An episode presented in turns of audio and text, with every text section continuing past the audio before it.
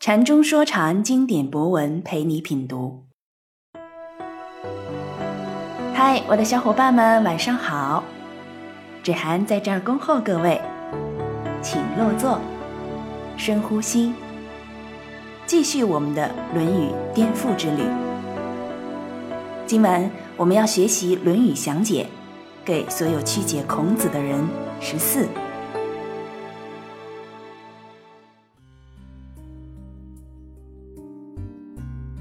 子曰：“贫而无怨难，富而无骄易。”详解：上面两章都说到面对贫富的不相问题，不过都是从安贫而乐道这个角度说的，但并不是说贫穷就是好的，富就是不好的。贫富都是相，对于行圣人之道的君子来说。对于贫富，只存在一个如何面对的问题，而不存在好和不好的问题。贫和富都不影响行圣人之道，圣人之道是大道，不是某类人的专利。无论穷人还是富人，一律平等，没有哪类人有优先权。贫和富在任何现实社会中都会存在的。而且关系到每一个人，特别在财富分配不公的社会，这问题就更加突出。但这里相应的理解，不能光局限在财富上，例如学识上也有贫富问题，权力、权力分配上同样有类似的问题。任何一个现实的人构成的现实中的社会，都不可能在所有方面。绝对的平等，只要不平等，必然面临着贫富问题。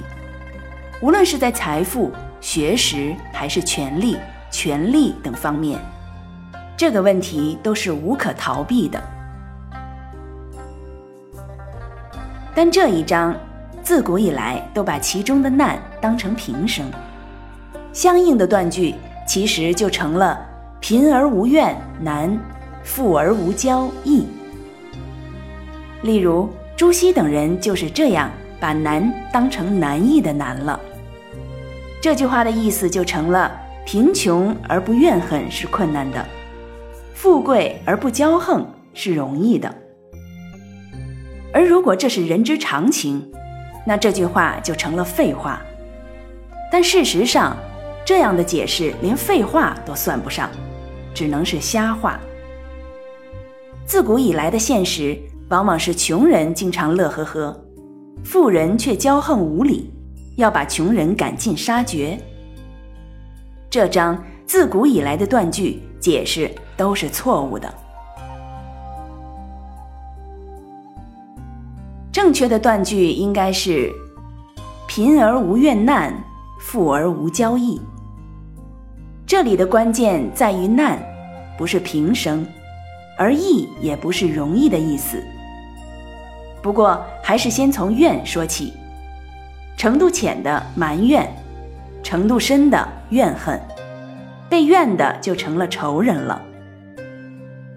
这个怨在古代就包含了埋怨、怨恨、仇人等意思，而因怨就会生难。何谓难？难，去生，是敌对、造反、灾难的意思。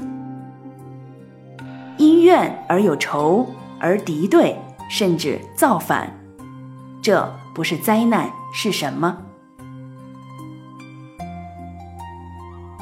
骄，本意是健壮的意思。富人自以为健壮，因此骄傲，进而傲慢，甚至骄横，最后达到强烈的程度。这个骄在古代就包含了健壮。骄傲、傲慢、骄横、强烈等意思。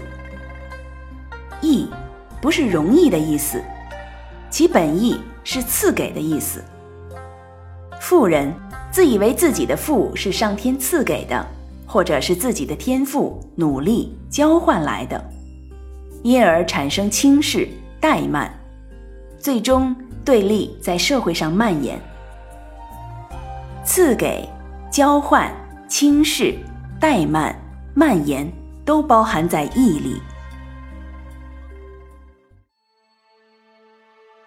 君子行圣人之道，就是要把人不治的世界变成人不允的世界。而人不允的前提是人不相，在具体的社会存在中，包括财富、学识、权力、权力等方面的广义贫富，是社会中最大的相。而这个贫富之相，在任何人不治的社会中，都体现为贫而怨难。富而骄逸，君子行圣人之道，把人不治的世界变成人不允的世界。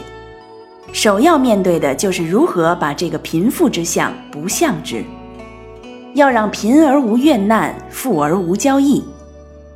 这就是面对贫富的不相之谋。要让贫而无怨难，富而无交易。不是让一个权威、教主等发一个倡议或来一段布道就可以完成的，更不是用强制或诱惑的手段把人改造成具有贫而无怨难、富而无交易的思想的新人来掩盖现实无法掩盖的贫富之相，而是在贫富存在的现实中，用各种现实的经济、政治、法律、文化等手段来实现。贫而无怨难，富而无交易的不相。对于《论语》，对于儒家来说，不相是人不至到人不允的中间环节，也是必经之路。不相是相而不相，不以相相之。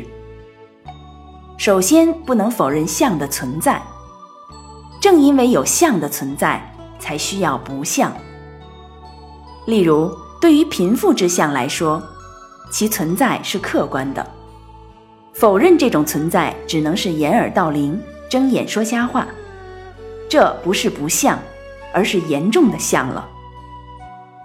真正的不相，就是直面这贫富之相的存在，用在社会经济、政治、法律、文化等方面，不与贫富之相相之。进而对贫富之相不相之。何谓社会经济、政治、法律、文化上对贫富的不相？就是采取公平、一视同仁之谋。贫或富都不是偏袒的理由，而贫或富之间也要不相，也要相互平等视之。对为富不仁的，就要坚决打击，因为为富不仁者以富为相，所以就要对之不相，将其富者之相给去了。对贫而自贱者，要富之贵之，因为贫而自贱者以贫为相，所以就要对之不相，将其贫者之相给去了。对挟贫而贼的，坚决打击。因为挟贫而贼者以贫为相，所以就要对之不相，将其贫者之相给去了。